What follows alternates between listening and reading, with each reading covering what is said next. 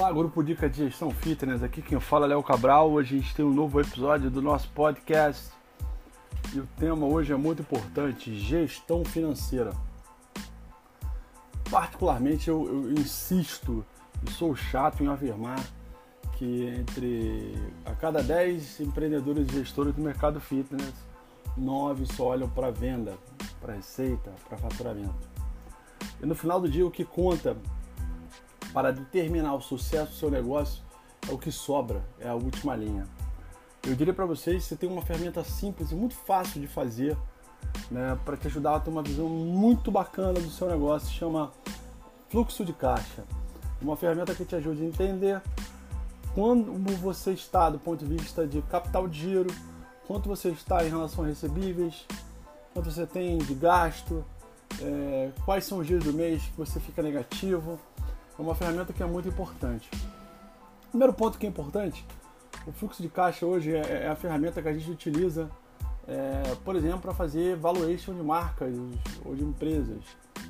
Até porque através de um demonstrativo de fluxo de caixa projetado, a gente pode rodar dois indicadores importantes, que um é chama VPL, valor presente líquido, ou seja, o dinheiro é, hoje vale menos do que o dinheiro ontem, então o VPL considera isso e outra coisa que é importante é o que a gente chama de custo de oportunidade ou taxa de atratividade para comprar um negócio. E outro indicador chama TIR, taxa de interna de retorno.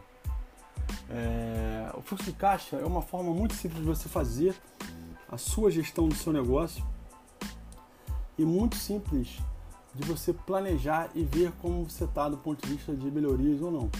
É claro que é, muitas vezes é, a falta de conhecimento sobre gestão financeira faz com que a gente tome é, decisões erradas, como a gente vê na prática. Por exemplo, pessoas com grande venda, é, capacidade de venda, de faturamento, mas, por exemplo, com alto índice de problemas de inadimplência e faz investimento de compra de equipamento muito grande e em poucos meses não tem, não tem como pagar. Isso é um equívoco comum e recorrente no mercado que faz com que muitas vezes as pessoas é, cometam um outro erro é, é, sucessivo por não fazer gestão de fluxo de caixa que é adiantar recebíveis de cartão de crédito. Né, que você acaba perdendo dinheiro, isso é um problema importante quando a gente fala do ponto de vista transacional, né? Porque pô, se eu tenho um dinheiro é, para receber, do ponto de vista de recebível, se eu adianto eles, eu perco o recebível, porque eu adiantei, eu pago uma taxa, eu pago uma multa em cima disso. O fluxo de caixa, se eu pudesse explicar ele de maneira muito simples, é o seguinte: fluxo de caixa, a gente trabalha com regime de caixa. Regime de caixa é justamente o que eu tenho de saída e o que eu tenho de entrada. A entrada eu chamo de recebíveis, a saída eu chamo de gastos. A diferença entre entrada e saída no final do mês eu chamo de fluxo de caixa. Mas não são só essas variáveis que eu levo em consideração. Tem outra coisa que é o caixa inicial. Ou seja, quando você começou o mês, na primeira hora do seu dia, quanto tinha no seu caixa? Quanto eu tinha de dinheiro para mexer?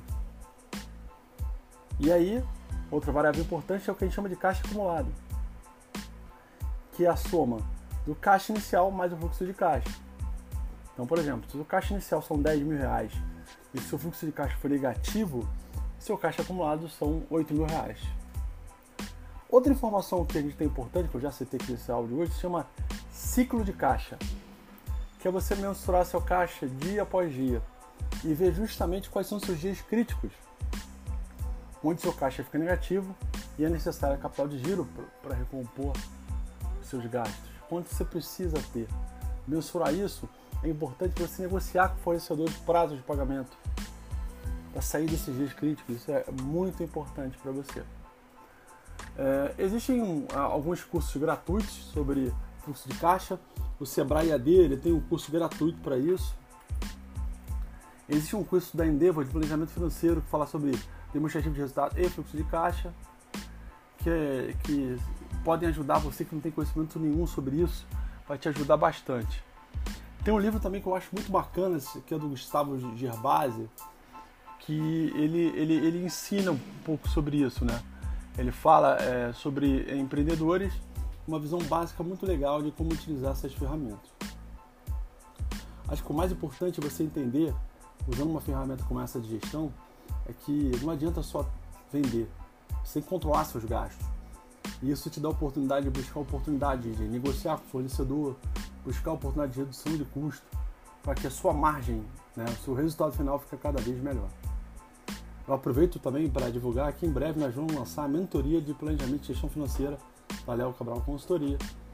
É, os interessados, fiquem atentos ao nosso Instagram, arroba Léo Cabral Consultoria, né, ou entre em contato com a gente pelo site www.leocabralconsultoria.com e é, um, é um, uma mentoria limitada, o número é limitado de pessoas, até pela questão da qualidade, mas o nosso grande objetivo é ajudar vocês a melhorarem do ponto de vista financeiro o seu negócio.